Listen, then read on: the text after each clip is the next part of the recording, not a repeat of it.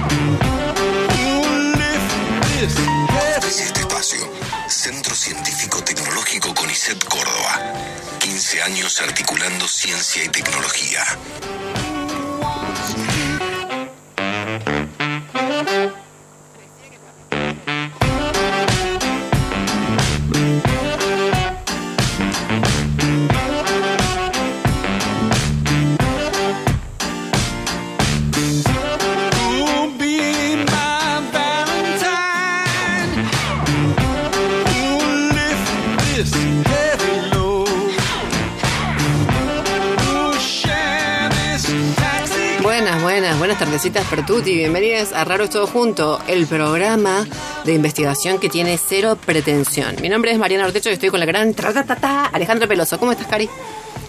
muy bien, muy bien. ¿Qué pasa? ¿Te Juana. sorprendí? Es que me aclaraste, Cari. Cari de cariño.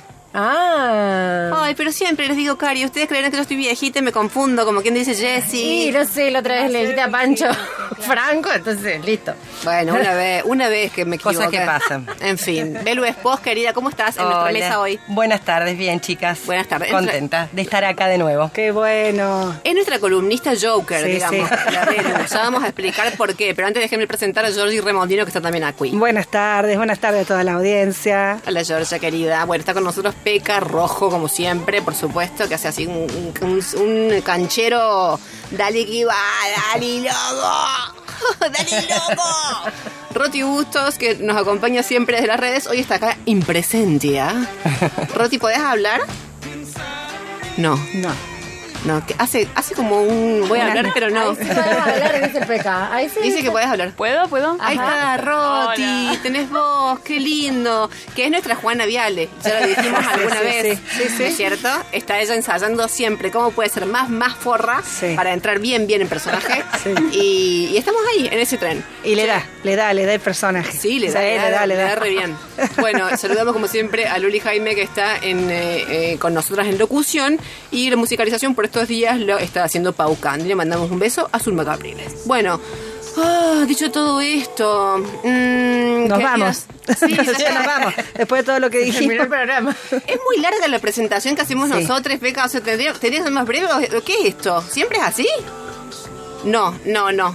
Nuestro asesor Solo nos por dice hoy. que no. Eh, Tendremos que dejarla grabada, cosa que sea listo. Listo, claro, nosotros nos, nos fumamos un pucho afuera. Che, hoy vamos a hablar de la expatía, porque nos tiene un poco, hasta, digamos, los moños, que todo el mundo habla de la empatía. No, tenemos que tener más empatía. Ay, no somos nada empáticos. ¿Viste que está toda esta cosa, este Sí, rollo? sí, sí. Es como una obligación en el presente. Claro, un mandato. Sí. Ser Un empático. valor. O sea, si ya era jodido, digamos, no tener empatía, peor es decir, Que tengo te que manden. tenerla. Claro, o sea, claro, claro. No, y aparte ahora ser empático, ser también empático. Expático. Igual. Que modules ahí. Y tener que ser ¿Y hasta equilibrado dónde? en ambas. O sea, ya equilibrio en todo es como, no, too much. Eh, o sea, estoy tratando de respirar, digamos. Es como que, que me pidas tanto, me desorienta. Bueno, como siempre pedimos que nos manden mensajetes y que nos cuenten algo al respecto, digamos, del tema que planteamos. Esta vez la pregunta, la consigna es, ¿cómo detectas, no es cierto, a una persona cero empática? Así rápido, en un... ¿Vos sos rápida rápido. para detectar a la gente Sí, la saco al toque. A ver, ¿puedes tirar una pista, un ejemplo? Una pista. eh, Es una cuestión del éxito corporal. Cómo mira, cómo se acerca, ¿no? Cómo. Sí. Vos ahí te das cuenta cuán, cuán cuánta capacidad tiene ese sujeto de involucrarse en una relación o no. Aunque sea una conversación determinada. Claro. El típico que vos. Vieron que vas en la calle y decís, bueno, por ejemplo, preguntar la hora, una cosa que parece que no fue, no involucraría mucha, mucho compromiso, y uno va midiendo, viste, en la parada del bondi vos vas mirando y sabes cuál es el que te va a decir, no tengo reloj y lo tiene calzado acá A cara de perro, claro. En la mano. porque vos ya se lo viste, porque si no, no lo ibas a preguntar y lo evitas y te vas por el otro que saca el celular de la mochila y lo mira. Digo, eso sería como el más empático, ¿no? Que Claro. se toma un trabajo para poder responder, ¿no? Ser un sujeto respondente Claro. a la demanda del otro. Yo le decía a la Flax hoy la gente que para mí salta la ficha cuando la gente eh, trata a un mozo. También. Ah, sí. Viste, vos salías a tomar algo con alguien y de, de acuerdo a cómo trata el mozo, te digo, tener una foto. eh, porque es muy fuerte eso. A mí me gusta la gente que trata, digamos, con respeto pero con seguridad. Ajá. Claro. Viste, con firmeza pero con mucho respeto. Claro, que sabe modular ahí el equilibrio entre la empatía y la expatía. Exacto. Otra, vas al cine, se apoya los dos brazos en los apoya de brazos. No, sáquenlo del cine. Bueno, a- hablando del, del bondi que decía la Belu, el que se sienta con las gambas abiertas como si estuviera Sí. solo en el mundo. Eso le han puesto un nombre, eso es el Tal cual. Claro. La máxima expresión de empatía, la- el que te deja que te le apoyes en, en el hombrito. Ese bondi. empático por naturaleza. Muy bien. Y después hay lugares donde uno no puede ser empático. Son lugares que Claro. están negados para el empate. por ejemplo, che. Cualquier institución pública. Ir a hacer un trámite burocrático. Claro. O sea, los empleados de la institución. No solamente los empleados, si uno son como lugares que están cancelados para el empate. Uno ya van mal Claro. predispuesto a Sí. que nadie sea empático y por lo tanto uno tampoco, ¿no? Claro. Y ahí se generan como puestas en escenas más interesantes sobre cómo actuar la empatía para ver si eso tiene un efecto, ¿no? Que logre hacer que el trámite que vamos a hacer sea más rápido, ¿no? Claro, claro. Y uno ve escenas muy significativas en esos espacios. Banco Nación, AFIP, Uy, no. listo. Municipalidad. Sí. No. Yo fui, fui al Banco Nación y había una señora que quería hacer como, ¿viste? ¡Qué belleza! ¿Viste? Como así, yo sentía una alegría que no sentía, pero desde la infancia, ¿Y la creo. acompañaste? ¿Eh? ¿Y la acompañaste? No, yo le dije, yo me acerqué, sí la acompañé, pero le dije, porque la quisieron agarrar. Ah, Ella estaba, vamos, vamos, cobarde, nos empezó a tratar mal. Le respeto, ojo, porque una- no dejaba de ser una iniciativa social valiosa. Pero yo me, me acerqué y le dije, hay que hablar con la gerenta. Le dije, porque la mala tengo flichada. Le digo, hay que hablar con la gerenta. Y me dice, no, es una persona encantadora. Entonces, oh, vos, no, yo con vos no estoy. digo. Claro, claro. Ahí nomás se armó la de siempre, nos dividimos. Bueno, che, eh, que nos cuenten cómo detectan rápidamente una persona que tiene cero empatía. ¿No es cierto? Que nos manden mensajetes a qué teléfono, Flax. Tienen que mandar mensajes al 351-3077-358 y también pueden mandar al Instagram arroba raros todo junto. Buenísimo, perfecto. Entonces, díganos cómo detectan a una persona con cero empatía. Para participar por los premios, que están súper buenos como siempre. Como siempre, tienen que recordar que tienen que ir al Instagram para participar del sorteo de la Academia California School que, se- eh, que les regala la posibilidad de realizar un curso de inglés para adultos de manera virtual y les bonifican el 100% de la matrícula y el 25% de los cuatro primeros meses. Acuérdense de entrar a nuestro Instagram para eh, dejar ahí el comentario y poder participar del sorteo. Me Además, encanta. los cursos son virtuales, ¿no? Exacto, lo cual acabo de está bueno. Claro, está, digo, quería rescatar eso Sí. porque está buenísimo como iniciativa para los adultos, ¿no? Que Claro. Sí, por ahí cual. corremos, nos llegamos a una clase, así que la, la propuesta de California School en nuestro en nuestro Instagram van a ver toda la, la- la propuesta enterita y cómo participar. Me encanta que sea además de adultos y no tengas el peligro, el riesgo de encontrarte con una niñe que viste que, hi, I'm Connie. Y vas a decir, mira, No serías muy empática con la niñez, pero No, yo no un estaría empatizando con la categoría de adulto, te digo. No, Claro. no, no. O sea, no. Claro. Eso, yo tengo un límite, digamos. ¿sí? O sea, ay, ay, no sé qué, ven, sacate que te doy una hostia. Tenemos un límite como hasta los 20, más o menos. Y, y ahí sí, ya. En fin, ¿qué otros premios tenemos? Cari. Eh, tenemos, por supuesto, el premio de nuestros amigos de Cedrón Tienda de Alimentos, que es el multiespacio con eje en la alimentación saludable, consciente e integral, que ya saben, los atienden súper bien, los aconsejan en todo y participan por el voucher de dos mil pesos para que lo usen en la tienda y compren lo que quieran. Los encuentran en Instagram como cedrón.alimentos. También tenemos las cajas de pasta Julia, por supuesto. Y se encuentran en Instagram como Julius Pasta. Y también están los amigos de Fábrica de Plantas, que es el vivero y espacio cultural de Mendiolaza, que es un lugar excelente, que les regala un árbol nativo y los encuentran en Instagram como Fábrica de Plantas. Un mistol es esta vez, ¿no? Un mistol. Qué lindo. Me encanta el árbol de está mistol. buenísimo. Sí. Bueno, tenés de tuti. La verdad que los premios están tan buenísimos, ¿no, Peca? Sí, estás- te quedaste así como admirado, como zorado. Como que querías participar, pero no podés, Peca. Estás mensajeando. Mirá, no seas trampa. Se está preparando para el curso de inglés. Che, bueno, di- dijimos que vamos a hablar de la empatía, ¿no es cierto? Para no redundar con esta cosa de la empatía. A ver, sería en principio lo opuesto. O sea, la empatía sería, ¿qué te digo? Mirta Legrand, en principio, para, definir, digamos, algo se me viene. No. Es como, más bien, el poder tomar como sería como una distancia, como el poder morigerar un poco ese torrente como de identificación que te asalta cuando de repente ves una situación de sufrimiento de otra persona y decís, yo soy más miserable que vos. y así, bueno, tengo que frenar un poquito también esto porque sano no es ni para mí ni para la otra persona. Ahí de repente te pones un poquito empático, pero a veces se nos va la mano y vos ya no siento nada. O sea, tengo- Claro, claro, me anestesié. o sea, ya soy una basura de persona. O sea, me he pasado para el otro lado. Bueno, entre esa empatía y esa excesiva empatía es que vamos a tratar de ir navegando hoy. Eh, a mí me parece que nos jode mucho con este tema eh, la cuestión de las mediaciones tecnológicas, ¿o no? El WhatsApp nos caga mucho con esto. Y nos perjudica. Para mí perdés ahí mucho del lenguaje corporal Sí. y entonces le pones el tono de según como vos estés, decir, voy a empatizar con esto según como lo leo, Claro. no lo interpreto o no. Me parece que por ahí es eso, digamos, uno conoce con todos los sentidos, ¿no? Y sobre todo cuando se trata de conocer a otro, digo. ¿Qué pasaría esta situación con la señora en el Banco Nación Sí. si uno lo tuviera que relatar de, por, nar- por WhatsApp o por cualquier Claro. red? Te, perdía- te perderías un montón de esta cuestión que está anclada en el cuerpo y que te invoca o que te afecta. No es una relación me- me- mental, sino más bien sensitiva.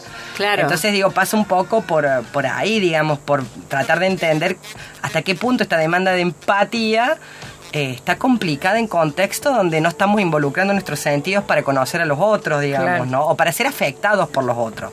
Claro, además donde todo está como muy reducido y, y como tipificado en esos iconitos. Claro, yo pensaba que por ahí en la comunicación, digo, más que, pues, supongamos una comunicación por WhatsApp, más que de empatía, habría que hablar de asertividad, porque, digamos, es como difícil leer la empatía en un lenguaje tan, tan llano, tan, tan delgadito, por decirlo de alguna manera. La asertividad en realidad tiene que ver con esa actitud, digamos, en, en- en una interacción comunicativa que te vuelve afín o medianamente te permite modular ciertas afinidades y cierta distancia, pero más bien ciertas afinidades con tu interlocutor. Entonces pienso que por ahí lo que, lo que vemos en, en, en el WhatsApp, por ejemplo, es la asertividad. Claro. Sí, una demanda más de contacto, ¿no? De una función fáctica del lenguaje. Estás ahí, estás ahí, estás Claro. ahí. Digo, es esta lógica que no implica una vinculación. La empatía implica en algún punto una vinculación porque hay una afectación.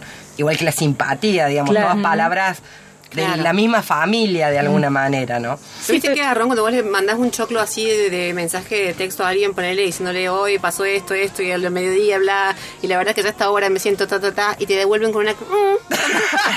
¿Viste? Con un, con un emoji. Un, emo- un emoji. Diciendo perdón, pero no tengo tiempo para vos más que esto. O sea, esa persona. ¿Cómo no- lo lees? Esa persona no tiene empatía, tiene cero empatía o es un chabón, cuidado. Ah, me tiro más por la segunda. Y te digo algo, y te digo algo, si es un chabón es con mucha empatía. Porque Claro, no, pero está bueno lo que decís, digo, porque uno va buscando también en las redes sociales esa- es generar ese vínculo. Sí. Y eso te afecta, digo, esa no respuesta. Sí, sí, Uno quiere construir en esa mediación esa posibilidad de invocación con el otro y no está. Claro. Y eso es lo que genera esta frustración, ¿no? Que te lleva a preguntar, che, este, este tipo o lo que sea, el que está del otro lado, eh, es, es indiferente, no le importa lo que me pasa, digo, hasta qué punto. Claro. eh, bueno, se ponen en juego estas cuestiones que siguen funcionando en ese lenguaje mediatizado, ¿no? Claro, pero a veces te pasa que explícitamente el otro expresa su empatía. Por ejemplo, te responde después de ese choclo que le tiró Mariana con todas sus confesiones del día, un ¿qué es lo que?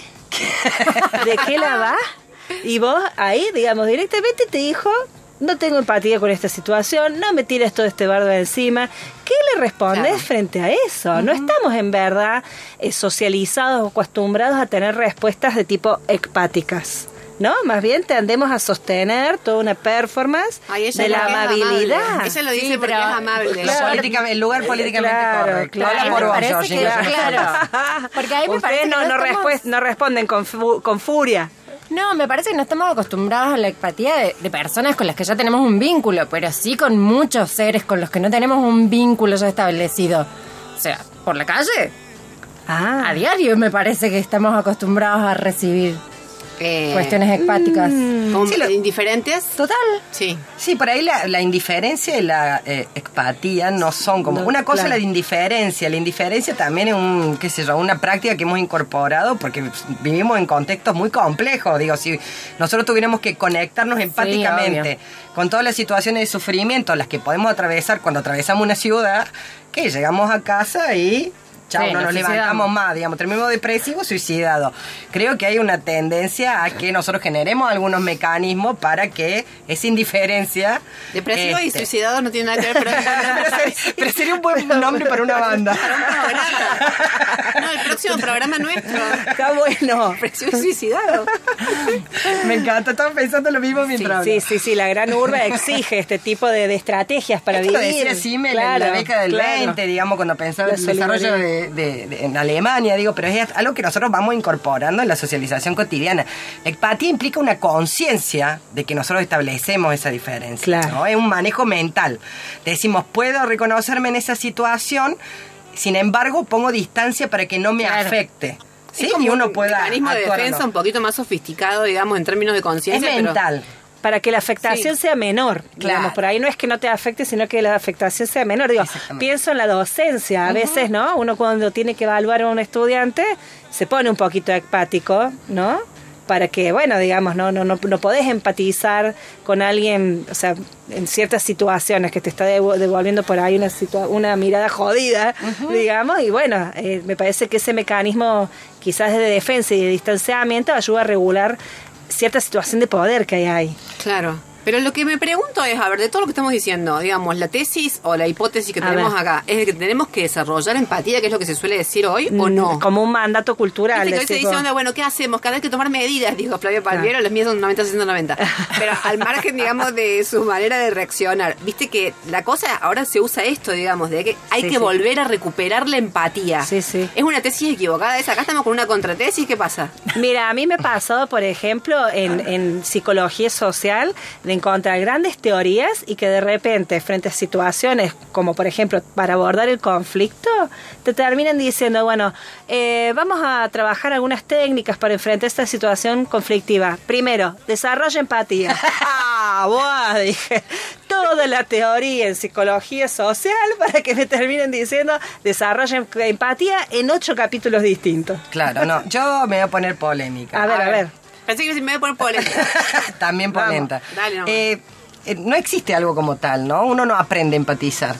Uno no, no, o sea, no, no es que No uno podés- hace un curso y empatiza, hace otro curso y empatiza, digo, me parece que son categorías o conceptos que nos ayudan a pensar en desarrollos de campos, ¿no? Que vienen pensando otras cuestiones más generales, más teóricas, pero en la vida práctica uno es empático o no es empático, digamos, es casi Claro. una cuestión más, entre comillas, vamos a decir, ontológica, por más que a mí no me gusta mucho la palabra empatía, pero digo, son experiencias que eh, Pero no es que hacen uno- que uno es Pero no es que uno nace empático o no y se va de, de la misma manera. no sé, yo, yo creo que uno puede desarrollar más, o sea, puede venir más abierto al mundo, digamos, y que tiene que ver con un montón de condiciones que lo exceden Sí. individualmente, pero que eh, con el paso del tiempo uno puede ir aprendiendo esto, incorporando mecanismos, ¿no? Digo, pensemos la poesía, ¿no? Como una resultante eh, también de estos procesos afectivos que suponen almas más sensibles. De, Cuando decimos la poesía, decimos la poesía y no necesariamente el modo en el que se lee la poesía. ¿viste que es? Exactamente, o sea, Aquella mañana llovía. Me sentía devastada. No sabía si tomar el café o tirarme en la cama. Eso, eh, no, estamos hablando de la poesía. No, esa necesidad. La fuerza de la poesía. Esa necesidad de expresar un vivir como en carne viva, por decirlo, ¿no? Sí. Digamos que tiene que ver con un espíritu más sensible. Claro. ¿No? Que, te- donde las cosas te afectan, no elegís que te afecten, te afectan, Claro. te atraviesan. Claro. ¿No? ¿Sabes qué me acordaba hoy de la naranja mecánica que se los decía? Eh, Porque pensaba, digamos, cómo había sido retratada esta cuestión como en el teatro. en- y me acordaba de la naranja mecánica, es como que plantea esto. ¿Se acuerdan de ese grupo de jóvenes ultraviolentos? Más o menos de eso iba el argumento de la peli. Eh, en un momento cometen como un crimen particularmente, qué sé yo, no sé, llamativo. La cuestión es que lo, lo- al, al chabón, digamos, al líder de la banda lo institucionalizan, le quieren hacer un tratamiento, digamos, como para revertir su situación psíquica, mental, psicológica, vamos a decir. Eh, y lo someten, ¿se acuerdan? Con eso de que los, Sí. mantenían los ojos abiertos, lo sometían a eso, a imágenes súper violentas y le daban drogas que les generaban como sensaciones físicas horribles, de tal manera generar la asociación. Bueno, y como que de alguna manera se plantea, porque es una peli de Kubrick de, los 60, ¿no? Donde hay como una, una un poco una imagen, un, un flash, lo que podría llegar a ser un futuro distópico. eh, que más o menos, más o menos uno ve que se asoma, quiera que no. No tan futuro. Y en la peli, no en la novela original, pero en la peli es como que no hay forma. O sea, al chabón no lo, no lo corrigen, ¿no es cierto? Al contrario, digamos, cuanto más lo exponen a eso, es como que más le generan, digamos, esas como huellas de dolor y sufrimiento, por lo cual es como que multiplica la violencia. Pero quiero decir, en realidad la cuestión, digamos, de cómo revertir eh, o cómo revertir la situación de una persona que no tiene empatía y que por lo cual puede ser, por ejemplo, ultraviolenta, ¿no es cierto? Y no sentir absolutamente nada, incluso, no sé, tener, qué sé yo, sentimientos sádicos. O apático, no Sí, tener sí. sentimiento, Claro. no tener motivación, Sí, no claro. tener afectación. Bueno, sí, el famoso cinismo. Claro. claro. ¿Cómo, cómo revertirlo? Eh, eso es lo que, lo que me parece que es el asunto, digamos. Bueno, esto... O sea, el mandato actual. ¿A eso te referís? No, la pregunta es si, al menos fuera posible, digamos, ¿no es cierto? Ese famoso, que es una tontería, digamos, en principio, el famoso ponerte en el lugar del otro cuando no sucede y no sucede y no sucede, ¿no es cierto? Eh, también me acordaba eh, de La Tempestad, la obra de Shakespeare, Be- Belu creo que te, te lo comentaba a vos, que más o menos el argumento es un personaje que se llama Próspero, que es como eh, el hermano eh, le quita el poder, lo destierra, va exiliado a una isla desierta, en esa isla desierta él somete a Calibán, que es esta figura como monstruosa de los bajos que representa los bajos instintos, bla, pero a su vez Calibán sometía a Ariel, que era como ese ángel etéreo, no sé qué, y a su vez Ariel, o sea, como que te muestra toda una cadena de sometimientos, digamos, y de faltas de empatía, ¿no es cierto? Y al final de la obra, que es la última obra que escribe Shakespeare, es como que Próspero se transforma se transforma, logra perdonar a su hermano, que es, digamos, el, pri- el primero en esa cadena que acabo de decir, digamos, que lo perjudica a él. Y eh, como si fuera que de pronto se enciende la empatía en él. Pero Shakespeare nunca eh, aclara qué le sucedió al personaje, qué lo transformó. ¿Qué fue lo que lo transformó? También puede ser que lo haya dicho Shakespeare, no lo entendimos, porque este con Shakespeare. sí, pasó eso con Shakespeare. O sea, escribió Romeo y Julieta y todo. libro. Habla del amor y después era, no, habla de, lo, lo tonto que te pone el amor. Y ah, cierto. No estaba esa página en el libro. Pero digo, ¿cómo es eso? ¿Es, po- ¿Es al menos posible? Esa es una pregunta grosa o no. Sí, bueno, por ahí viene de la misma mano de lo que decía Belén recién, Sí. ¿no? Es decir, si se puede educar o no educar, vos decís revertir, transformar.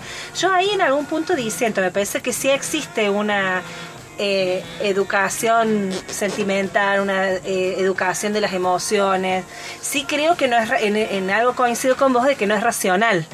Uno no, no puede racionalmente por ahí generar mediante ciertas técnicas Claro. que una persona Claro. sea más empática que en otra. Tiene que ver con algo que vos trabajas bien, que es la idea de experiencia, ¿no? Sí, sí, por ahí es esta cuestión más de, bueno, en esto de que decía educación sentimental en un sentido más sociológico, no tan individual o de buena voluntad, ¿no? Yo tengo la buena voluntad como si el personaje de la naranja mecánica dijera de buena voluntad, quiero No, ser un tipo bueno, digamos, y quiero poder empatizar.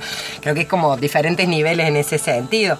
Pero digo, también es esto de o sea, a ver, depende qué figura del otro se presenta, ¿no? Porque a veces el otro se nos presenta como una caricatura, como algo que no- nos provoca indiferencia, pero el problema es cuando el otro se nos presenta como una amenaza, que eso por ahí es lo que de alguna manera estructura las posibilidades o imposibilidades de generar un vínculo afectivo que sea más o menos empático por seguir utilizando la palabra, digo, creo que pasa un poco de eso. Yo siempre me río porque yo tuve un novio mozambicano Ah, y mm, no vivía acá y llamo a mi sobrino en ese esa época tenía 4 o 5 años, se está desarmando el estudio. tenía 4 o 5 años Mamita. y hice un video, un- una videollamada y él apareció, y mi, mi, mi sobrino tenía 4 años y él era negro, pero completamente negro y mi sobrino nunca en su vida había visto un negro. Claro. ¿no? Y lo primero que reaccioné es no quiero hablar con él, no me gusta. ¿No? Y a mí estas cosas son las que me quedan como reverberando, que ese es quizá el momento, esos son los momentos de intervención, sobre todo en la primera infancia, de cómo nosotros como adultos Exacto. acompañamos a entender esa experiencia que por un no conocimiento, por un exceso de la mirada, digamos, de alguna manera, porque todas las categorías que yo tengo para comprender esa imagen del otro, para mí, Claro. desaparecen porque es una cosa muy extraña. Él no había visto nunca a alguien así, ni en la tele. me imagino que no en la tele, era muy chiquito claro. en ese momento. Y en Córdoba todavía no teníamos la migración que tenemos hoy de la comunidad africana. Entonces fue eso fue como un desafío. Pero esa, espe- esa expresión inocente de mi sobrino a mí me hizo pensar mucho en esto de, bueno, ¿qué es el otro? ¿no? Y cuando se nos presenta con una afectación donde sentimos que tenemos que protegernos, ¿no? Pues, porque no quería hablar con él porque no le gustaba. ¿Por qué? Porque era, porque era negro. Claro, porque- Digo, y no era que un chico de cuatro años tiene claridad de, Claro, del racismo, supuesto que no. Claro. Digamos, el racismo es algo que de- se desencadena a partir de experiencias que no son intervenidas de alguna manera por el mundo adulto, que es el que le tiene que dar las herramientas para que entienda que esa diferencia no necesariamente es una amenaza. ¿no?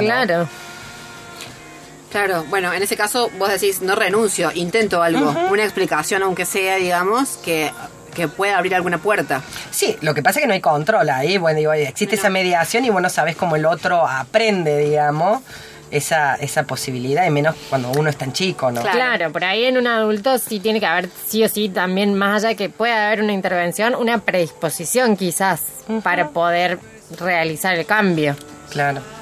Bueno, a ver, mucho bla bla, bla, yo quiero saber cómo están ustedes, digamos, a nivel empático. Ay, ay, Cero. ay, ¿tenemos test? No, no es test, pero No, mira, son consejos, son consejos que sacamos de él, de sí, Ajá. sí, nosotros vamos a fuentes buenas, o sea, Sí, ya- sí.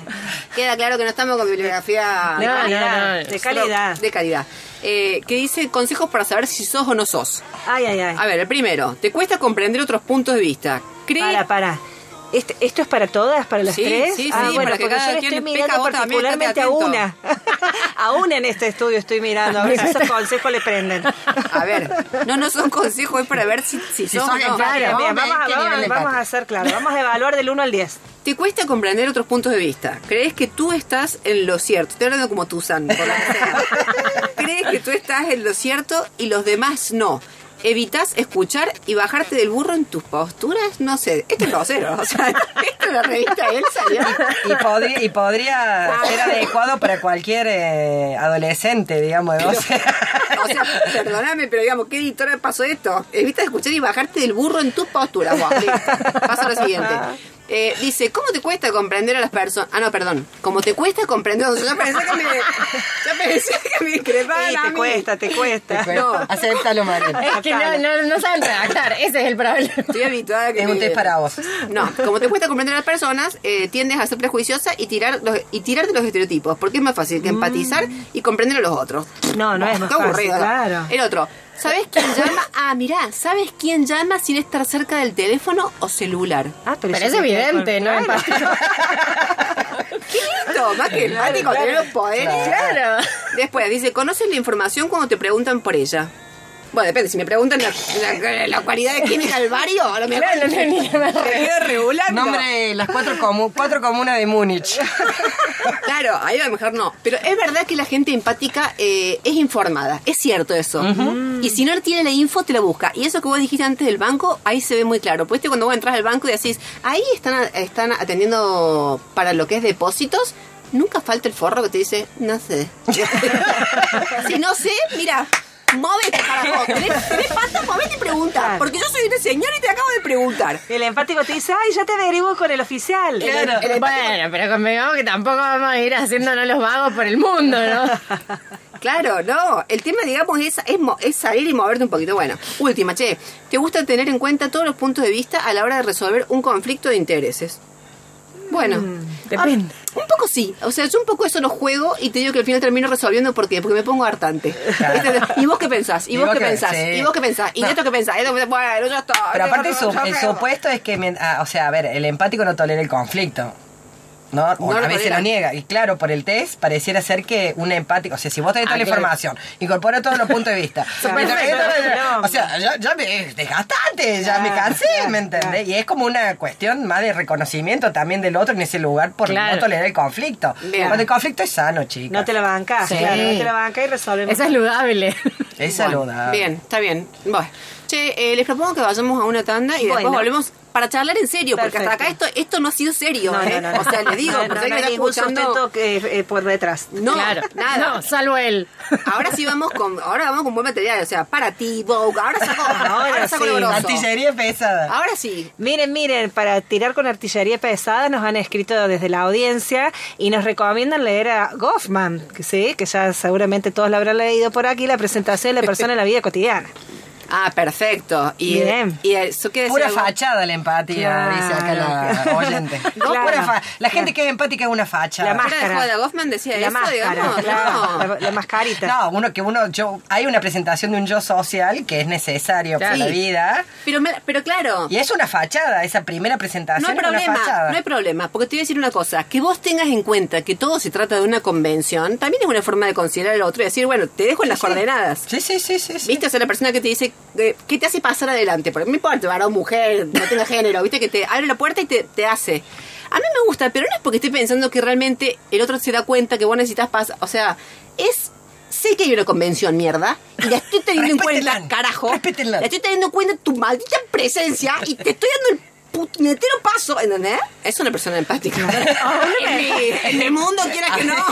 Empatía es conservadora. Claro. Claro, totalmente. Cortesía sería. Lo bueno es que te hace, te hiciera sentir un poco bien, ¿no? Con vos Pero porque yo digo, esta persona se da cuenta de que todo, al fin y al cabo, son- o sea, eso es solo un conjunto de convenciones. Me puse tartamuda porque quise explicar mi neurosis y no es tan fácil. Bueno, les propongo que vayamos una tanda para ahora sí hablar en serio sobre la empatía, empatía. Vamos, pecas rojo. Es todo junto, porque la ciencia también tiene risas. Raro es todo junto.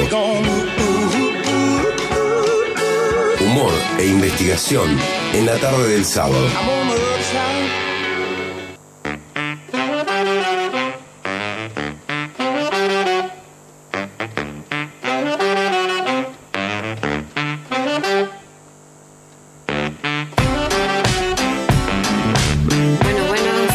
Con este raro es todo junto hablando sobre la empatía, empatía. Eh, tenemos de invitada hoy a Belu Espos, que ya vamos a presentar, porque en realidad lo pusimos a charlar así como que, vamos, Belu, dale. Y ni siquiera la presentamos como corresponde, o sea, no dijimos uno de sus mil y un títulos, pero ya los diremos. Tranquilites, tranquilites. Che, ¿tenemos mensajes?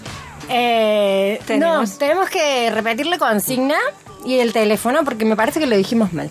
Al teléfono dijimos al mal. teléfono. Entonces tienen que mandar mensaje al 3513-077-354 o al Instagram arroba todo junto y nos dicen cuáles eh, son esos tips con los que detectan a una persona cero empática. Bien, a mí, por ejemplo, la gente que se me acerca mucho para hablar, yo soy, eh, por las dudas, aclaro, eh, soy bajita, ¿vale? Y la gente que se te acerca mucho para ¿qué te pasa cada risa, Peca? Es un modo de decirlo. No, son- no. Es No, un modo no, de eh. decirlo. Es bueno aceptarse. Sí, claro que sí.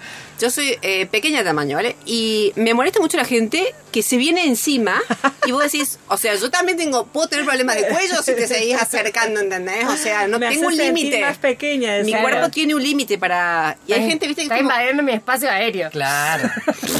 Me pone, bajito. mira, te juro, de un. Digo, una yo que detecto. En cambio, una persona que dice, ah, este es bajita, le voy a hablar de lejos.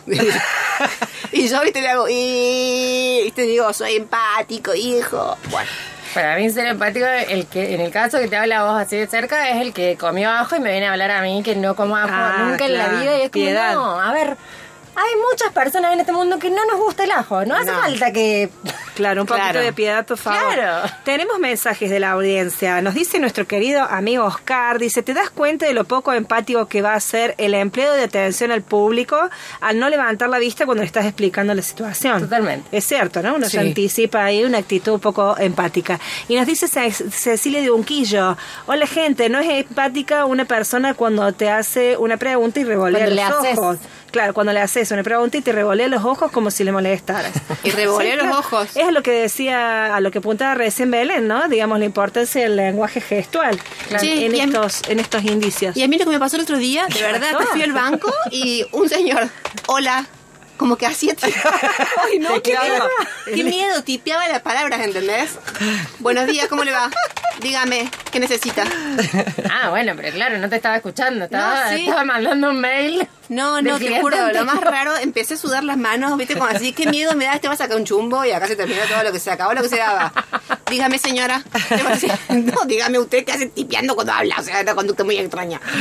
Présteme atención. En fin, ahora sí la presentamos a la Belu. La presentemos a la Belu. Bueno, ¿quién es ella? Belu es investigadora adjunta del CONICET, doctora en semiótica, docente de la Facultad de Ciencias de la Comunicación, actualmente es coordinadora académica y directora del Centro de Investigación CIPECO. No soy más directora Bueno. del centro, bajemos. No, sí, tuve, tengo, que, tengo que saltar algo alguna vez en mi vida. No podía contar esta mujer. Claro, no puedo con tanta empatía, ¿viste? A mí, ay, Laura me lo tiran, me lo tiran, me lo tiran. Basta, No, basta. eso no. Ah, no, no, es la doctora Paula Morales ahora, para quien no sabe. Perfecto. Es la nueva directora. Bueno. Pero, mm, bueno, buenas tardes. de nuevo, ahora me voy a poner mi personaje serio. Claro, de ahora el de la doctora Belén, El de, la Dalmazo. el de la doctora Dalmazo, eh, que habla con el enano de jardín y Claro. especula cosas serias. Ay, ay, ay. Y nada, Especula cosas serias, igual no suena especula, bien. ¿no? Siempre. No, especula. La especulación es la, el- digamos, la razón de la teoría. digamos. La especulación no Quieras es que no, mala. sí, quieras que no. La especulación financiera es un problema.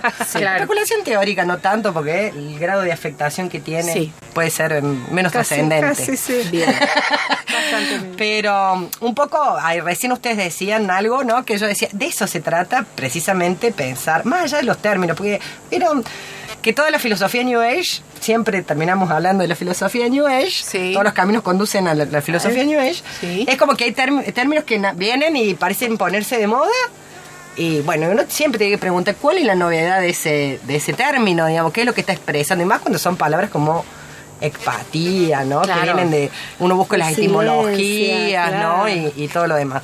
Pero digo, yo solamente puedo ser empático con aquello que de alguna manera me cae bien o me gusta, o lo empático es precisamente tolerar aquello que incluso no forma parte de mí. Buen punto. Esto que decía la flaca, bueno, a ver, yo no soy empática con la gente que come ajo porque yo odio que coman el ajo.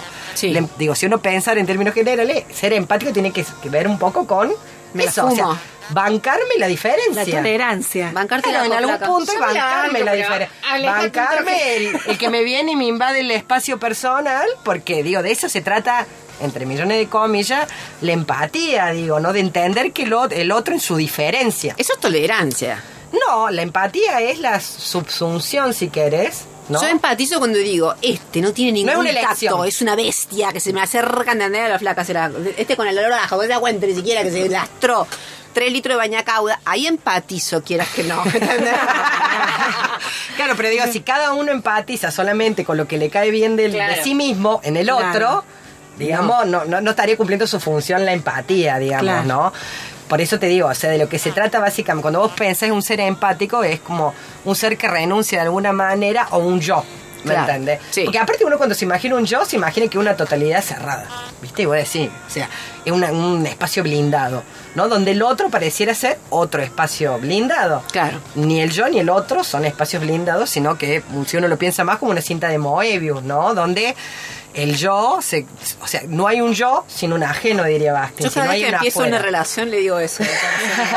Somos la cinta de le digo Moebius. eso. No te pienso como un yo a- aislado y un, y un yo también, digamos, de este lado aislado, sino nos pienso como una cinta de Moebius. Por lo Y que sea que muere. no te amor, Te corazón cae. de cualquiera, porque aparte el cinto de Moebius da la vuelta de los dos Claro. lados. Sí, es una invitación a la samba. Ahí ¿quieres vamos poner A la samba. Sí. Perdón, Belu. vamos a poner serio. Bueno, un poco eso, digamos, ¿no? Eh, eh, entonces, ¿qué es, qué es el yo y qué es el otro? Sí. Porque la- son los dos componentes que uno puede pensar para mínimamente analizar cualquier tipo de relación, Sí. ¿no? Y un yo está hecho del otro, y un otro está hecho de lo yo, del yo. Sí. aunque parezca un trabalengua. Sí. Y de alguna manera, bueno, hay- a mí me gusta mucho Bakhtin cómo explica este tipo de relaciones. Dice, Bakhtin dice una cosa muy linda que es toda la arquitectónica del mundo se divide en tres figuras que configuran toda nuestra experiencia y nuestra, nuestra estructura en el mundo. A ver. Un yo para mí, un yo para otro y un otro para mí. Que tiene un poco que ver con lo que decía recién la persona que nos estaba escuchando de Dirk Kaufman, ¿no? Ay, pero es hermoso. El yo. me muero con O sea. ¿qué es el yo para mí? ¿Cómo construyo esa imagen de un yo, no? Que Sí. uno podría pensar, poner un ejemplo rápido, un yo más psicoanalítico, ¿no? Un yo reflexivo, un yo que se piensa como yo, ¿no? Pero que se nutre de las experiencias, porque el otro lo necesitamos para la definición de lo que es propio. ¿Sí? Digo, venimos al mundo y somos nombrados por otros. O sea, nuestra madre nos pone un nombre. O sea, el primer vínculo de definición de quiénes somos está dado por lo ajeno, no por lo propio. ¿Sí? O sea, que dice Bakhtin, la alteridad precede la identidad. Uno no puede hacer una reflexión de la identidad sin pensar en la, en la alteridad. Pero ese yo para mí, ¿no? Digamos, resultante de un transcurso de vida. So, empezamos a ser reflexivos, creo, en, la crisis adolescente, donde ahí nos disputamos, ¿no? Queremos ser tan similares a nuestros padres y a la vez des- desidentificarnos de nuestros padres y tratar de construir, bueno, ese quiénes somos, ¿no? Como seres únicos, individuales, irrepetibles, que nunca somos ni tan seres únicos, ni tan individuales, ni tan irrepetibles, digo, de alguna manera. Y sí lo somos, las dos cosas, es paradójico. Y el otro, ¿no? También vamos construyendo en eso las figuras del otro, ¿no? Que es un otro, pero que es un otro siempre para mí. No es un otro Sí. aislado, no es un otro absoluto. ¿Sí? En- desde el punto de vista de la experiencia, Sí. de la experiencia cotidiana. Digo, el otro como reflexión, como otredad, como alteridad, el tema objeto privilegiado de la filosofía, de la psicología, digo, de diferentes disciplinas que lo pueden tematizar en virtud de tratar de entender cómo se construye esa, esa otredad. Pero en la experiencia cotidiana todo el tiempo estamos, ¿no? Mediados por esta categoría de decir, bueno, a ver, cuando se me aparece el otro, en general se me aparece una imagen antes que el otro en sí mismo, porque el otro implica, como decía, no tanto una comprensión, porque la comprensión lo que implica es un vínculo mental, un vínculo cognitivo, ¿sí? Lo que me, primero me aparece el otro es una invocación que me afecta. Para bien o para mal. Sí, me sí, puede sí. generar rechazo, como contaba recién con mi sobrino, a ver algo que no conozco, pero que lo primero que reacciona en términos de cuerpo es en un rechazo. O sea, una pari- algo o que que me lo, me lo quiero comer a besos, decís vos, ¿no? O, o uno otro que vos decís, por Dios, quiero estar cerquita y me quiero que me invade el espacio personal. Claro. Sin conocerlo, ¿no? Sin saber ni tener ninguna otra información más que eso que se nos presenta. Sí. Pero eso que nos, se, nos presenta es definitorio para poder establecer cualquier relación o vínculo. Y es lo que nos aleja o lo que nos acerca. con la placa estamos tipo. Sí, sí, sí, sí. Sí, sí, sí, estoy fascinada. Le falta la lapicera y el anotador. Por eso la estoy grabando. Pero bueno, un poquito, digo, de eso se trata, pensar en estas categorías. Digo, por eso decimos siempre, o digo yo, que a mí el lugar en el que yo trato de entender las cosas es el lugar de la experiencia, ¿no? Porque la experiencia también nos ayuda a pensar que es cómo entendemos esto en nuestra vida práctica, cotidiana, como seres actuantes en un mundo determinado y cómo so- lo somos en un, en un, desde un punto de vista de seres pensantes, que estamos reflexionando sobre eso, que son conceptos. O sea, nosotros nos relacionamos con los otros a partir de conceptos. Las imágenes, los conceptos también son imágenes. Y como decíamos al principio, en un mundo donde cada vez más nos relacionamos como imágenes, como categorías, como preconceptos, que no necesariamente son prejuicios, pero muchos sí lo son, se van generando estereotipos de eh, que permiten o invalidan determinados vínculos y por eso cada vez son menos empáticos, por decirlo de alguna manera, ¿no? Porque son, la empatía implica ese desborde, esa exotopía, diría Bakhtin. O sea, la mirada exotópica, la mirada del, no- del otro, nosotros no lo necesitamos porque el otro ve cosas de nosotros Claro. que nosotros no podemos ver de nosotros mismos, desde una cuestión netamente material.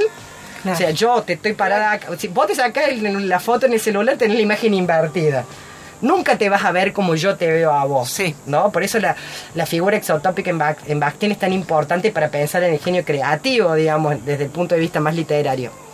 Pero digo, en la vida cotidiana ese exceso de mirada Claro. es fundamental para tu propia definición, porque implica de comprensión y conocimiento de aspectos tuyos que vos nunca vas a poder tener sobre vos mismo. Claro. ¿No? Es como una triangulación metodológica en términos identitarios. Claro. Triangulame, triangulame, Claro. ya. Yo siempre digo que Bastín y Peirce, si, si hubieran tomado un café, Ah, le hubiera ido Dios, bárbaro. hubiera No, sido Este, eso. hay un, hay un pensador italiano que se llama Poncio que, que piensa igual que yo y lo pensó mucho antes que yo también. Pero es que Belu, con cualquiera No. un café. O sea, en realidad no Pers. no creo, No, él. porque no debe haber sido muy empático. No, Ahí dice que era re chinchudo, pero bueno, digamos. Ahí eh, aparecías vos diciendo cafecito. Cafecito. Pero un poco, bueno, digo esto, la, la, la, la exotopía es, necesita, es necesaria también para entender al otro como diferente a mí, digamos, Claro. y poder... eh, no necesariamente esa diferencia tiene que ser radicalizada o negativizada, ¿sí? Eh, yo estaba pensando en algunas cosas, le contaba a la Mari y volví a leer algunos textos de Levinas, que era un filósofo que estaba pensando también después de la Segunda Guerra Mundial, cómo, cómo pensar desde la ética, ¿no? Una, una cuestión de vinculación en relación al otro, después de, de semejante horror por el que había pasado toda Europa. Y a mí me parecía que estaba bueno porque el para lo que él se trata es que... em, a ver, el problema no es eh, que sigamos pensando cuántas categorías eh, podemos construir que nos permitan entender mejor esa otra edad. No hay una categoría porque la desborda, la excede. Mientras más pensemos que hay un recurso, un método, un concepto que nos va a permitir estar juntos, más la estamos pifiando, ¿no? Esto lo escribía hace en la década del 40, del 50, digamos. O sea, desde allá estos autores nos vienen ayudando a pensar Bueno, después de una claro. cosa tan grosa. Categorizar no. No, no, no, hay por acá no es que nos digan así, ¿viste? Como, Claro, digo, pero el tema, el desafío es cómo aceptamos el otro, incluso con aquello que no nos gusta, porque no, re- no nos representa nuestros gustos, no, nuestro, no, no representa lo que nosotros queremos.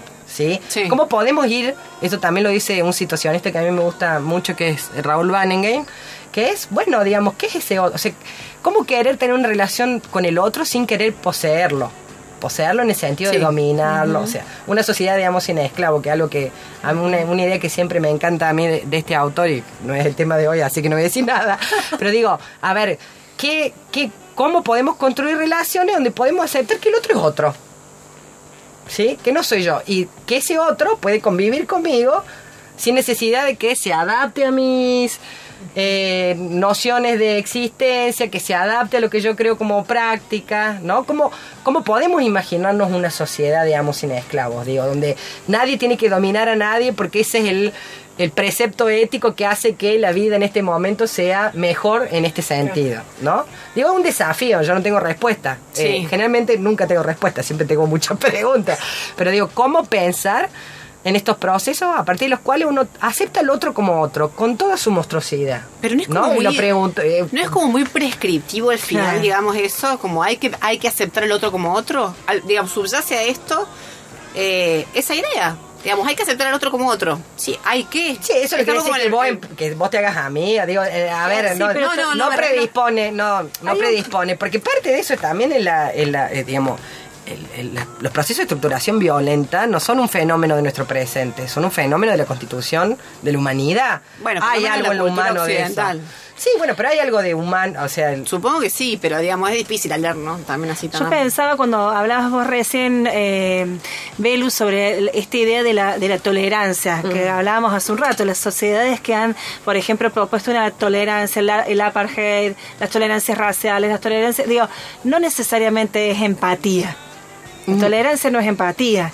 ¿No? Claro. Eh, me parece que ahí hay como una sutil relación que, que está bueno también eh, discriminar, digamos, porque como decías vos, no se enseña a ser empático, pero quizás sí tenemos prescripciones para ser tolerantes, ¿no? sí, y tolerancia no es lo mismo que aceptación. Tampoco, exactamente. No, tolerancia no es lo mismo que aceptación. Tolerancia es reconocer que uno hace un esfuerzo por aceptar esa diferencia.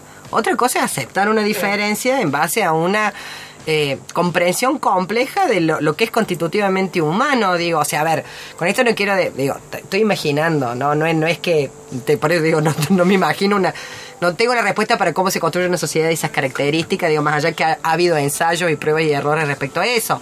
Pero digo, si podemos reconocer que hay algo de constitutivamente violento en la existencia de lo humano, ¿sí? Porque es constitutivo, eh, bueno, o sea, yo no sé si es dejando librado al azar eso, pero digo, claramente generar estructuras de opresión respecto a esa Claro, violencia no han generado claro. mejores resultados, Claro. ¿no? Digo, quizá eso estoy pensando.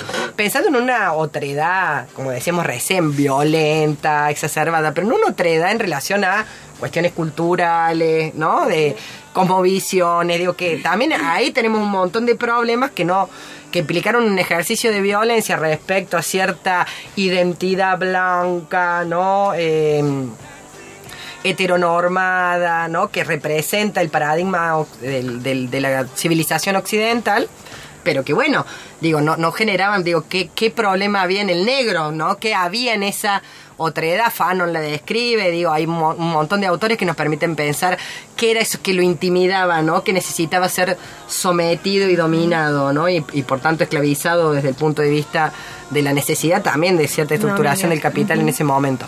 Pero digo, estamos hablando en esos términos generales, pero también en los términos particulares de esto, de decir, bueno, solo podemos convivir con aquello que toleramos, con, con aquello que nosotros podemos construir y aceptar socialmente como aceptable. Digo, o sea, este no me gusta porque tiene olor a ajo, pero bueno, olor a ajo es mejor que eh, racista, ¿me entendés? digo, en ese microsistema de diferencia, digo, depende de cuál es la construcción colectiva y comunitaria que uno vaya teniendo, va teniendo microsistemas diferentes, ¿no? Entonces uno dirá, "No, a mí no me gustan las gordas, a mí no me gusta lo que comen ajo, a mí no me gustan las altas, a mí no me gustan las bolivianas, a mí no me gusta. Digo, ese microsistema implica bueno, difícil, difíciles lugares de inserción porque esa es una práctica socialmente aceptable, que toleremos microdiferencia. Entonces, no nos sentimos tan mal con nosotros mismos porque, bueno, cada uno ahí tiene posibilidad y potestad de decir que su tolerancia es aceptable, ¿no?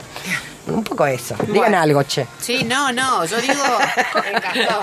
Yo digo que bueno, encienden un montón de cosas, digamos, de reflexiones y demás. O nosotros, viste que hacemos esto siempre, nos vamos con temas súper grosos en una hora. Yo tengo una pregunta más. Sí, a ver. ¿Con qué empatiza tu enano de jardín? Eh, mi enano de jardín le gusta me- mucho mi perra Simona. Ah, bien, bien, bien. Sí, tienen un, de- un, Un una- vínculo. un- un vínculo platónico, me parece. Simona le que lo quiere, quiere que lo vi- que viva ese enano ahí claro, que tiene. claro, y él se resiste Se todavía. resiste, se resiste, no se quiere convertir. Bueno, queridas, estamos ya sobre la hora. Belu, la verdad que te agradecemos un montón que te hayas llegado hasta acá, que hayas, te hayas puesto a pensar con nosotras y que nos hayas todavía eh, dado esta clase, que viste con la placa estábamos así como... No me tiene lapicera que en la mano. Bueno, eh, ¿tenemos ganador? Sí, ¿O tenemos ganador, Cecilia de Unquillo. Nos vamos a estar comunicando con ella en la semana. Buenísimo, perfecto. Querides, nos despedimos hasta el próximo sábado en otra edición de Raro es todo, todo junto.